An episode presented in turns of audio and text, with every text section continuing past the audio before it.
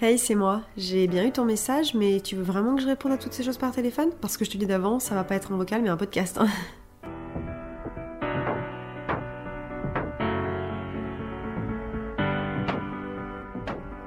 Hello, j'espère que vous allez bien. Je suis ravie de vous retrouver aujourd'hui pour le septième épisode de la saison 2 de toutes ces choses. Le temps passe vraiment beaucoup trop vite. J'ai l'impression que j'ai démarré cette saison 2 hier et pourtant ça va déjà faire deux mois. Donc on se retrouve aujourd'hui pour un nouvel épisode, encore une fois qui arrive de manière un petit peu euh, spontanée. J'aime bien vous donner un petit peu le contexte des épisodes parce que je trouve que ça permet de poser un petit peu le cadre. Et là, je sais pas si vous l'entendez, mais j'ai pris ma voix un petit peu plus calme, un petit peu plus douce, tout simplement parce qu'on est en milieu de semaine aujourd'hui. On est mardi 5 décembre, il est 20h27 et je suis toute seule à la maison puisque mon amoureux a une soirée entre mecs ce soir au bar et je me suis concocté un petit programme assez sympathique en fin de journée. J'ai fait de l'eau, je me suis fait une petite tisane et j'ai pris mon livre. J'ai poursuivi par une petite heure dans un bain bien chaud. Je suis vraiment les guidelines de ce que je vous ai donné à la fin de mon dernier épisode où on parle un petit peu de la bucket list de Noël. Vraiment, je la suis à la lettre pour me mettre dans l'ambiance de Noël et essayer de garder euh, voilà un mental. Donc c'est pour ça que ma voix est en mode toute calme parce que bah, je sors du bain, j'ai encore les cheveux mouillés, j'ai enfilé un pyjama tout doux et j'enregistre cet épisode en fin de journée. J'espère qu'il va pas durer trop longtemps et que je vais aller straight to the point tout simplement parce qu'il est, je vous l'ai dit, 20h30, que j'ai déjà un petit peu faim. Donc l'objectif, c'est que vraiment dans la demi-heure qui vienne, à 21h, ça serait bien que j'ai fini l'enregistrement.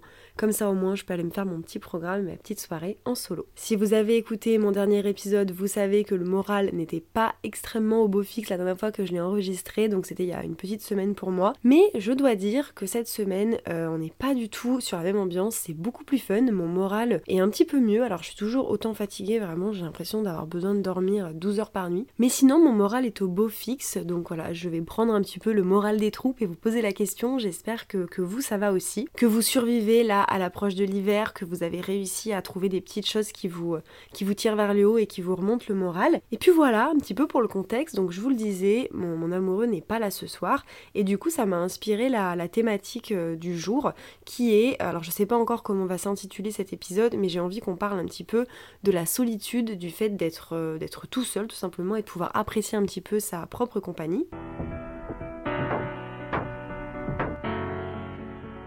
Alors pour commencer cet épisode sur la solitude, moi si je reviens un petit peu en arrière et que je regarde le rapport que j'avais à la solitude, moi je faisais vraiment un parallèle entre solitude et ennui. C'est-à-dire que pendant des années, je pense toute mon enfance slash mon adolescence et mon début de vie d'adulte, être seul voulait dire s'ennuyer. Moi, je suis quelqu'un d'extrêmement sociable et du coup, j'ai vraiment besoin d'être au contact des autres. Alors aujourd'hui, j'ai appris que j'étais plus introvertie qu'extravertie.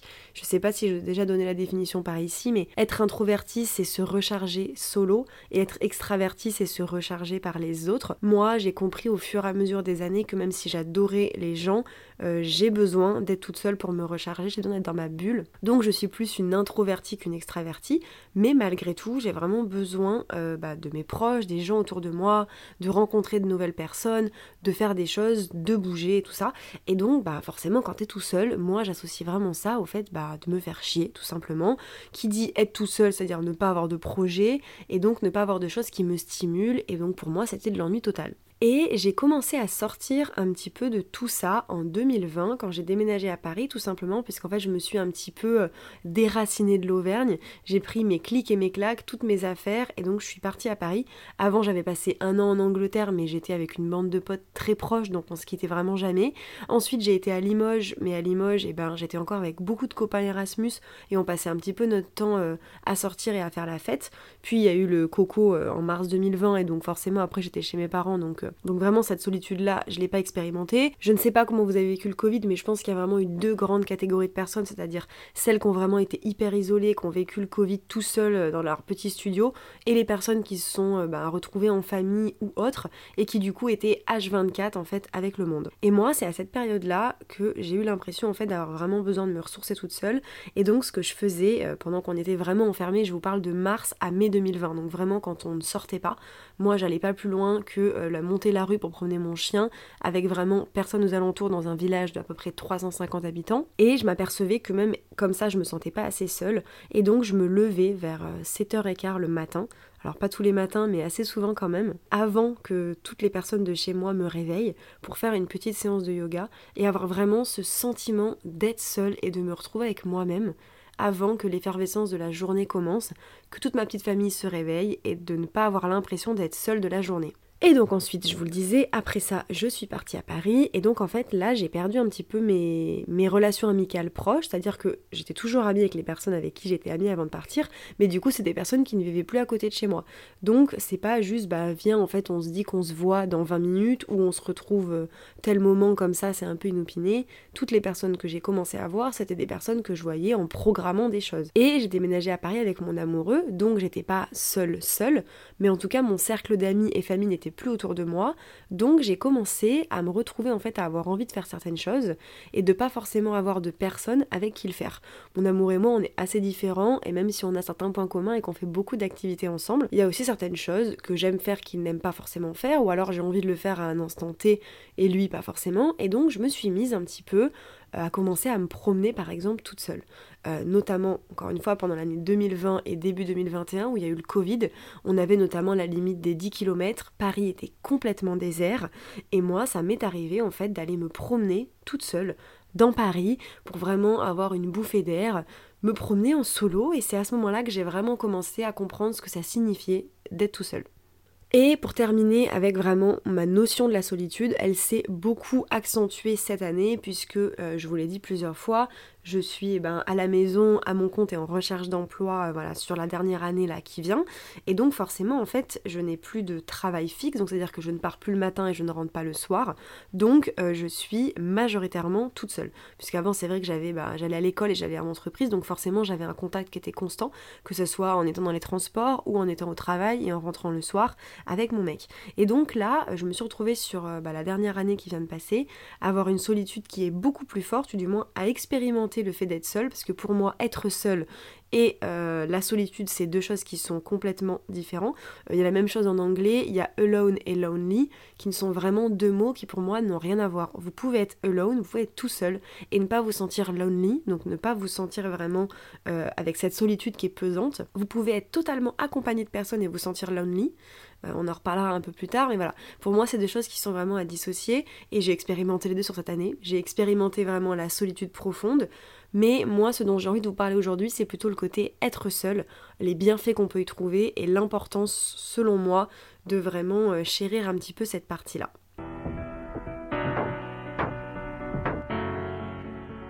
Alors maintenant qu'on a parlé un petit peu de mon rapport à la solitude, j'avais envie qu'on parle un petit peu des questionnements que ça soulève. Et pour moi, la solitude, ça traite vraiment de problématiques qui sont le fait d'apprécier sa propre compagnie. C'est-à-dire que moi, avant de l'expérimenter en 2020, je m'étais jamais posé la question de savoir si j'appréciais ma propre compagnie et si j'étais en fait mon meilleur compagnon. On voit partout, surtout maintenant parce que c'est des thématiques qu'on voit beaucoup plus euh, sur les réseaux et tout ça, c'est euh, vous êtes votre partenaire pour la vie, c'est-à-dire que la seule personne avec qui vous allez passer vraiment toute votre vie, c'est vous-même. Et donc c'est hyper important de réussir à s'apprécier soi pour pouvoir en fait eh ben, euh, le développer comme ça tout au long de votre vie. Et si vous vous détestez en fait dès maintenant, bah ça risque d'être très long quoi. Alors je ne sais pas quand est-ce que vous avez prévu ou qu'il est planifié que vous quittiez cette terre, mais si vous vous détestez aujourd'hui et que vous avez euh, mon âge environ, c'est-à-dire euh, la vingtaine ou même si vous en avez 50 d'ailleurs, normalement il vous reste encore un petit bout de chemin et c'est quand même assez compliqué de se détester et de devoir vivre avec soi tous les jours. Et donc moi c'est un questionnement que j'ai commencé à avoir de me dire mais en fait est-ce que tu t'apprécies? Est-ce que tu arrives à passer des moments seuls et à t'en contenter? Est-ce que tu te suffis à toi-même? C'est-à-dire que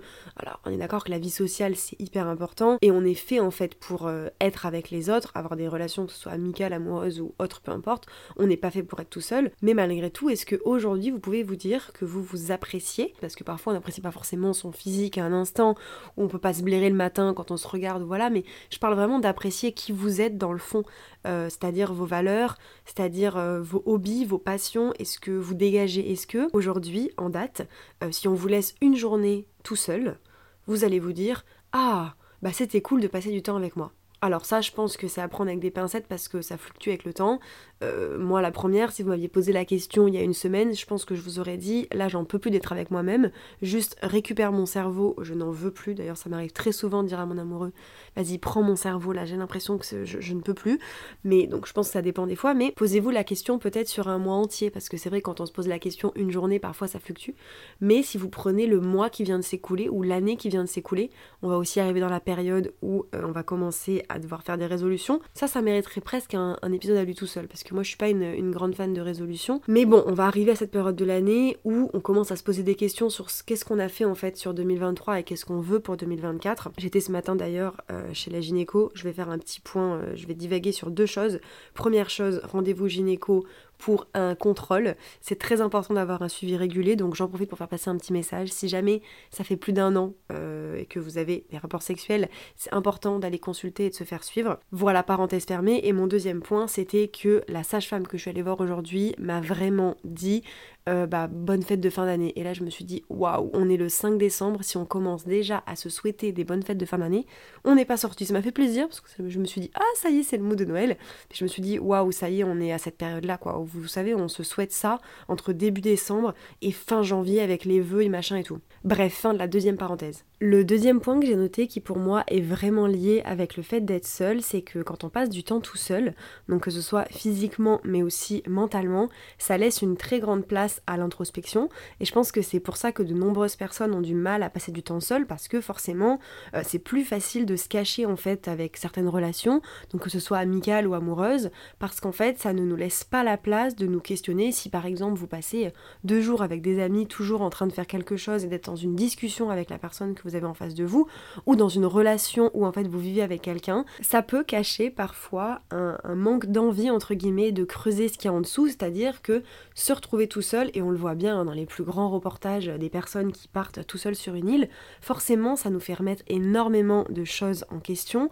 Il y a une très grande introspection en fait qui est faite avec la solitude. Moi c'est d'ailleurs quelque chose que, que j'aimerais bien faire, je sais pas où ça pourrait mener, mais genre par exemple une retraite de yoga où vraiment on est dans le silence et où on fait du yoga pendant trois jours c'est quelque chose, je sais pas si je suis prête à le faire maintenant parce que ça me terrorise un peu pour être honnête, mais c'est quelque chose qui est sur ma liste. J'ai vraiment envie de le faire pour vraiment faire le vide et me retrouver dans un endroit où tout le monde est là pour ça. Et je pense que être solo de manière générale, que ce soit quand vous vous promenez ou peu importe dans votre quotidien, dans votre semaine, peu importe ce que vous faites quand vous êtes seul, ça laisse la place en fait à l'introspection et donc du coup à une sorte de quête de soi. Alors j'ai pas que ça part dans un débat philosophique, mais mon idée c'est vraiment de se dire que la solitude vous aide à vous demander qui vous êtes vraiment. Et c'est hyper important en fait de savoir qui on est vraiment. En tout cas moi c'est quelque chose que j'ai appris sur les trois dernières années où euh, je me suis rendu compte, et ça, ça va faire le lien avec ma catégorie suivante, euh, où on va parler un petit peu des relations amoureuses et de la solitude dans les relations amoureuses, qui est que moi, en fait, j'ai toujours été en couple. Alors, depuis mes 15 ans, ça, je vous l'ai déjà dit plusieurs fois, j'ai déjà parlé de mon background amoureux, mais j'ai eu une première relation qui a duré 5 ans, et là, je suis dans une nouvelle relation qui bah, va avoir 5 ans bientôt, et donc, en fait, de mes 15 à mes 25 ans, euh, j'ai passé 3 mois célibataire, ce qui est extrêmement peu. Et aujourd'hui, avec le recul, je peux pas dire que je regrette de ne pas avoir été célibataire pendant cette période parce que ça serait dénigrer tout ce qui s'est passé dans ma vie et on ne peut pas souhaiter, regretter d'être avec quelqu'un, c'est pas du tout mon point. Mais euh, je me suis rendu compte que me découvrir a été beaucoup plus long, c'est-à-dire que je l'ai fait d'une autre manière, je l'ai fait au travers notamment de mon deuxième couple, puisque dans mon premier, euh, j'étais pas du tout en fait dans cette démarche-là de savoir qui j'étais, j'essayais plutôt de rentrer dans un moule et de me et de ressembler à ce que la personne qui était en face de moi voulait que je sois. On n'était pas dans un couple où la liberté était primordiale et donc euh, je faisais pas du tout ce travail, mais dans ma dernière relation, celle où je suis actuellement, j'ai vraiment ce truc de me découvrir, de savoir faire les choses pour moi, tout simplement. Donc aujourd'hui, je me dis que si j'avais été célibataire sur cette période, peut-être que ça m'aurait facilité la tâche, tout simplement pour apprendre à me connaître, pour m'apprécier toute seule et savoir ce que moi je veux vraiment, parce que je trouve que parfois quand on est en couple, on fait pas toujours la distinction entre euh, ce que nous on a envie d'avoir et ce que la personne en face de nous a à avoir. C'est pour moi quelque chose qui est voilà une limite qui est assez fine. Et je vous disais que ça allait faire le lien avec ma catégorie suivante. Je voulais vous parler d'un livre que j'ai lu récemment, euh, qui est November 9 de Colin Hoover. Alors si vous ne connaissez pas Colin Hoover, déjà c'est certainement que vous n'êtes pas sur TikTok parce que vraiment c'est l'autrice américaine qui buzz le plus sur TikTok. Elle a écrit pas mal de romans à l'eau de rose. Et donc dans le dernier livre que j'ai lu qui est November 9, puisque j'en ai lu euh, quelques-uns maintenant, euh, le synopsis en fait du livre c'est tout simplement deux personnes qui se rencontrent euh, le 9 novembre et qui décident en fait de se voir tous les ans pendant 5 ans à la même date parce que selon eux, ou du moins selon la protagoniste féminine du livre, elle pense qu'elle n'est pas prête en fait à avoir une relation. Alors je veux pas trop vous spoiler mais c'est vrai que pour mon propos, j'ai besoin de vous en dire un petit peu plus. Mais en fait, ils se retrouvent tous les 9 novembre parce qu'elle veut attendre ses 23 ans pour se caser avec quelqu'un, parce que sa mère n'a pas arrêté en fait de lui répéter que jusqu'à nos 23 ans, en fait, on ne peut pas être avec quelqu'un au risque de s'oublier soi-même. Je sais pas si je serai aussi catégorique, mais vraiment, je trouve que ce point sert parfaitement en fait euh, mon propos et ce que je suis en train de vous dire, qui est que parfois à cet âge-là, on a tendance à tellement s'oublier que si on se met en fait en couple trop tôt ou qu'on n'a pas, voilà, ce désir en fait de complètement euh, s'émanciper à un moment donné, eh ben on peut parfois passer à côté de certaines choses. Et il y a vraiment des citations du livre que moi je trouve magnifiques où vraiment la question c'est tu risques en fait d'aimer quelqu'un et de ne pas t'aimer toi-même. On peut très facilement se perdre dans les relations et moi j'aurais adoré lire cette citation avant, non pas que ça aurait changé euh, mon rapport entre guillemets à l'amour aujourd'hui et je pense que ma trajectoire aurait été la même, mais peut-être que ça m'aurait fait réfléchir sur le fait de ne pas s'oublier et de pas toujours en fait faire passer bah, la personne avec qui on est avant tout. Pour refaire une petite aparté, je lis les Colin Hoover en anglais et franchement, euh, j'ai kiffé. C'est la première autrice que je lis en anglais. C'était vraiment mon objectif là de cette année et j'ai réussi à le faire grâce à elle parce qu'elle a une écriture vraiment hyper simple. Donc si jamais vous êtes à la recherche de livres à lire en anglais, justement pour débuter un petit peu là-dedans avec une écriture facile, moi je trouve que c'est hyper accessible et elle écrit tellement bien dans sa langue que moi ça me rend trop triste de les lire de façon traduite. Donc voilà, encore une fois, fin de la nouvelle parenthèse. Mais si vous cherchez une autrice ou des livres à lire en anglais, en plus on a vraiment une ribambelle, donc une fois que vous rentrez là-dedans, vous en avez pour un paquet de temps avant de lire tous les livres. J'ai quelques citations du livre que j'ai noté dans mon carnet de journaling que j'ai envie de vous lire. Alors ça va pas plus vous spoiler que ce que je viens de vous dire. Donc du coup la citation est en anglais et donc elle dit And it's important to her that I don't spend any of these years in love with some guy because if I do, she fears I never learn how to fall in love with myself. Donc traduction, c'est très important pour elle que je ne passe pas ces années en couple avec un garçon random parce que si je le fais, elle a peur que je n'apprenne pas à tomber amoureuse de moi-même. Bon, c'est une traduction un peu approximative mais vous avez compris l'idée. Et dans cet épisode sur le fait d'être seul, c'était hyper important pour moi de faire euh, voilà, un petit paragraphe sur le fait d'être seul dans une relation amoureuse parce que euh, je, sais que je me répète, mais c'est vraiment hyper important d'exister en solo avant d'exister en couple.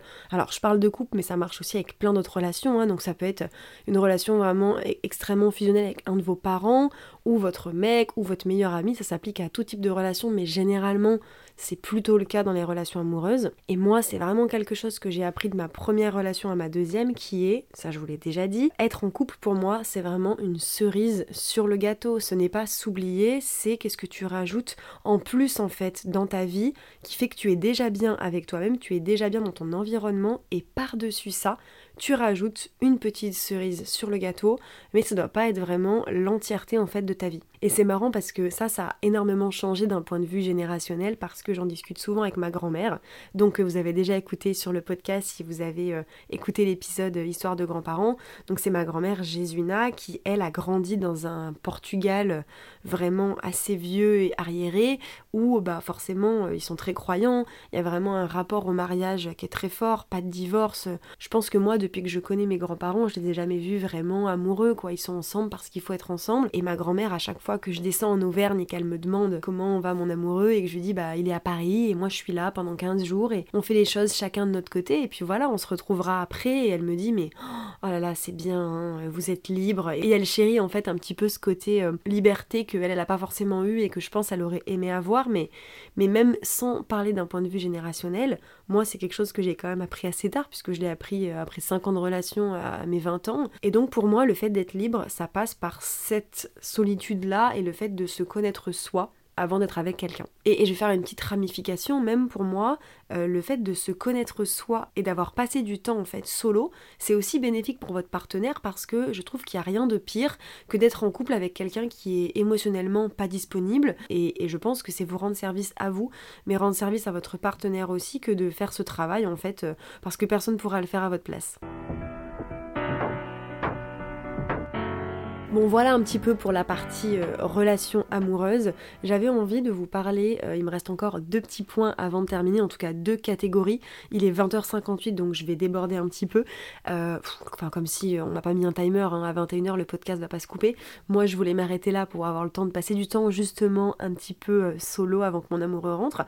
Mais pour cette avant-dernière catégorie, je voulais qu'on parle de la FOMO parce que je pense que la FOMO, donc qui est The Fear of Missing Out, je vous en ai déjà parlé par ici, donc qui a un petit peu la peur de rater certaines choses, euh, elle est un petit peu liée au fait d'être seule, parce que moi je me suis rendu compte que même si je vous l'ai dit sur ces trois dernières années, j'ai énormément développé le fait d'être seule et je passe beaucoup de temps toute seule, euh, je me rends compte que je passe toujours du temps seule, un petit peu quand on me l'impose, entre guillemets, et pas forcément de mon plein gré. Je m'explique. Là par exemple, ce soir je passe du temps seule parce que mon amoureux fait une soirée entre mecs.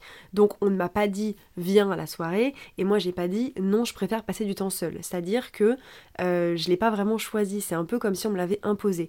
Et donc je pense que moi une de mes pistes entre guillemets ou axes d'amélioration c'est vraiment d'apprendre en fait à être seule quand je le désire et pas forcément quand on me l'impose. Je vous l'ai très bien dit en tout début quand je vous ai parlé, j'ai commencé à apprécier le fait d'être seule quand je suis arrivée à Paris et que j'avais plus en fait de copains qui étaient là.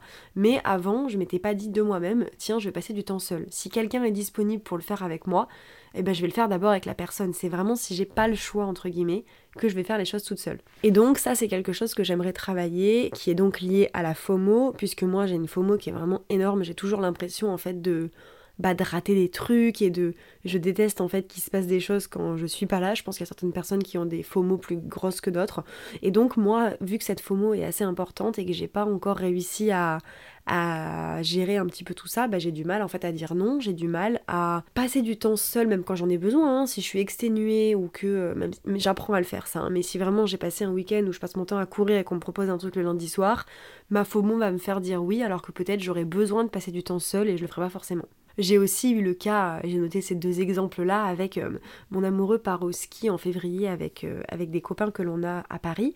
Et en fait, euh, j'avais l'opportunité tout simplement d'y aller. Alors moi, je ne skie pas, hein, donc j'y allais vraiment. mon projet, c'était d'y aller pour passer du temps un petit peu avec tout le monde, peut-être faire un peu de luge ou quoi, mais pas skier. Donc, ce qui est quand même un petit peu idiot quand tu pars avec des gens qui finalement, eux, vont skier. Et donc, je me suis posée et je me suis demandé, est-ce que tu vas au ski parce que tu as une FOMO et que tu n'as pas envie de rater ce qui va se passer là-bas Ou est-ce que tu vas au ski parce que tu veux aller au ski et non pas juste parce que tu ne veux pas être toute seule? Et en me posant vraiment la question, je me suis rendu compte que ma FOMO était quand même assez importante par rapport à ça. Et qu'en effet, en fait, si j'étais prête à faire, euh, voilà, à dépasser un petit peu toutes ces contraintes, que ce soit bah, partir avec des gens qui, eux skient pendant que moi je ne skie pas, mettre un budget dans le train par exemple, ou dans tout ce qui va se passer là-bas euh, au niveau des vacances, et eh ben elle n'était pas forcément liée au fait vraiment d'aller à la montagne, mais plutôt à ce que j'allais potentiellement rater si je ne partais pas. Et j'ai dû pousser encore ma réflexion, puisque après cette décision qui était de ne pas partir au ski, euh, je me suis dit, bah du coup, qu'est-ce que tu fais? Est-ce que tu restes en fait à Paris ou est-ce que tu redescends en Auvergne? Et donc là, je me suis dit, oui, mais si donc euh, tu, redescends pas en Auvergne, tu vas être toute seule sur une semaine entière. Et là, en faisant cet épisode, j'ai tissé moi-même en fait ma toile un petit peu de réflexion. Je vous l'ai dit, hein, ce podcast, c'est pas une thérapie, mais bon sang que ça m'aide à tirer des des fils de pensée un petit peu et à mieux me comprendre. Alors je sais pas si c'est que pour moi et si vous, entre guillemets, à m'écouter, vous ne tissez aucun lien de je, ne sais pas, peut-être, j'espère que c'est le cas. Mais moi en tout cas, ça m'aide vraiment à délier un petit peu mes pensées. Et du coup, je me suis dit, mais le problème en fait, que là, moi, euh, qui est sous-jacent un petit peu à ma situation professionnelle actuelle, c'est que bah je passe mes journées toute seule, donc forcément, je suis beaucoup plus dans l'attente d'un contact le soir, euh, c'est-à-dire de mon amoureux qui rentre, vu que je passe la journée toute seule. Donc j'ai plus de mal, sur cette année en tout cas, j'ai eu du mal à euh, être seule quand mon amoureux n'est pas là, en tout cas à Paris dans notre appartement, parce que vu que je passe déjà la journée toute seule, mes seules interactions sociales euh, bah, se limitent en fait aux interactions qu'on a un petit peu tous les deux, et donc c'est encore compliqué pour moi de passer une semaine ici où je sais que bah, j'aurai très peu d'interactions sociales avec euh, voilà, des amis parisiens qui sont plus ou moins loin, et donc je sais que rester à Paris pendant une semaine si mon amoureux est en vacances, ça signifie très peu d'interaction. Donc, euh, je vous fais cet épisode en voilà vraiment en vous disant qu'être solo c'est hyper cool, c'est hyper bien. Je vous parle de toutes les choses qui sont vraiment kiffantes par rapport au fait d'être solo, mais on n'oublie pas que le chemin est long et moi je suis loin d'être euh, bah, au bout du tunnel. Hein. Il y a encore des choses à explorer et je fais encore des, efforts par rapport à ça. Mais voilà, c'était vraiment une, piste de réflexion que j'avais très envie d'explorer dans un épisode de podcast. Et donc je voulais qu'on termine euh, cet épisode en parlant un petit peu ensemble des meilleurs plans que moi j'ai solo. Alors vous allez voir, j'ai pas inventé la poudre, il n'y a pas grand chose, mais je crois que j'ai noté Trois, trois, choses que moi vraiment je kiffe faire toute seule. Le premier point que je voulais réaborder très rapidement, c'est le fait de voyager solo. Alors ça, euh, j'en ai déjà parlé dans l'épisode Voyage Voyage, je me souviens plus le numéro, mais c'est dans la saison 1. Je vous disais que j'étais déjà partie à Nice pendant quelques jours toute seule et ensuite donc je suis partie euh, pour faire jeune fille au père, mais même si encore une fois le projet de partir, euh, je le faisais toute seule, j'étais dans une famille donc c'était un peu différent. Mais c'est vraiment quelque chose que j'ai envie de retenter, je sais que je vais le refaire. Ça c'est un projet que j'ai soit pour 2024 ou 2025 parce que forcément il faut que les fonds suivent derrière. Mais j'ai énormément envie de me refaire un voyage solo mais pas en France cette fois parce que je trouve que c'est vraiment quelque chose qui vous pousse à rencontrer du monde. Le fait de voyager tout seul, on est beaucoup plus ouvert à l'extérieur et euh, bah, ce qu'on va pouvoir euh, recevoir au niveau des gens qu'on rencontre alors que si vous voyagez en couple ou avec des copines, euh, les gens viendront pas vous aborder de la même manière. Et moi le voyage solo ça a vraiment été une, très très belle introspection que je vous recommande. Donc voilà c'est le je commence par le point un petit peu le plus fort mais c'est quelque chose que je vous invite à faire si vous avez jamais testé. Peut-être faites comme moi prenez une destination qui pour l'instant est pas trop complexe. Vous n'avez pas besoin de partir à l'autre bout du monde en Australie pendant 8 euh, mois. Vous pouvez tout simplement partir quelques jours en France. Moi c'est quelque chose que j'ai adoré faire. La deuxième chose que j'aime beaucoup faire seule et que j'ai découvert récemment c'est le fait d'aller au cinéma. J'avais prévu d'y aller ce soir et puis finalement la, flemme l'a emporté. Il faisait pas très beau dehors, le froid et tout. J'ai privilégié le bain à la sortie au ciné. Mais euh, j'ai fait ça récemment puisque je voulais aller voir un film que mon mec voulait pas aller voir.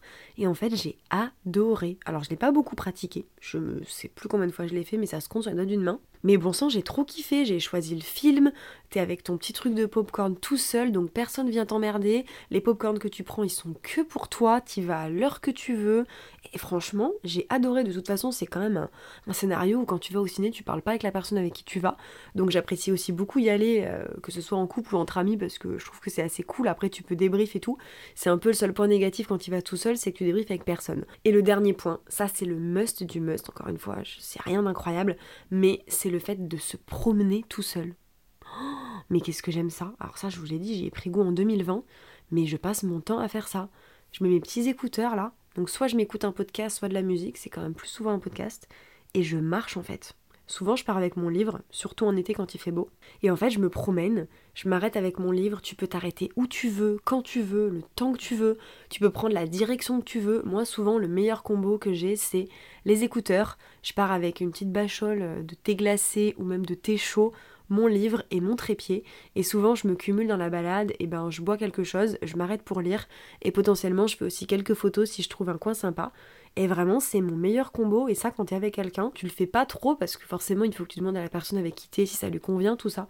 Et quand t'es tout seul, vu que t'es tout seul à décider, ben c'est trop bien en fait. Il y a personne pour te faire chier quoi. Et voilà, c'est la conclusion parfaite de mon épisode. Euh, c'est vraiment être seul, c'est cette possibilité de se mettre dans sa bulle. Et, et moi, j'adore et c'est quelque chose que j'aurais aimé faire plus tôt. Aujourd'hui, c'est un conseil que j'aime bien partager et si vous n'en êtes pas encore là, euh, bah, j'espère que cet épisode vous aura apporté quelque chose et vous aura poussé à avoir une réflexion un petit peu à ce sujet. Et je pense que quand on parle euh, d'être solo, il y a vraiment énormément de ramifications en fait qui sont reliées à ça sur euh, la notion de soi. Donc euh, est-ce qu'en fait on s'écoute? Est-ce qu'on a appris à dire non? Parce que passer du temps seul, c'est aussi parfois apprendre à dire non à des personnes, à écouter ce dont on a vraiment besoin, mais ça pousse aussi à se remettre en question parce qu'encore une fois on réfléchit plus en fait. Donc eh ben on se remet beaucoup plus en question quand on passe du temps seul que quand on est avec d'autres personnes. Pour moi, la thématique d'être seul amène vraiment à plein d'autres choses.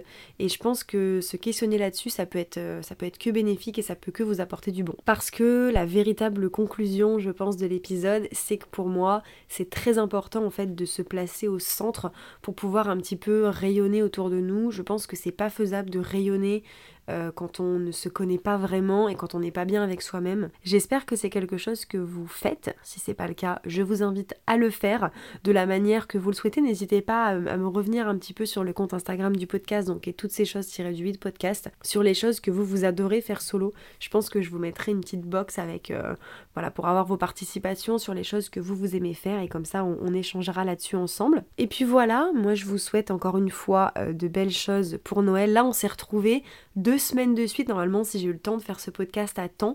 Euh, je ne sais pas si on se retrouvera encore une fois la semaine prochaine ou tout simplement dans 15 jours. Je vous avoue que là, euh, je vous l'ai dit dans le dernier épisode de podcast, j'ai besoin de me foutre un petit peu la paix.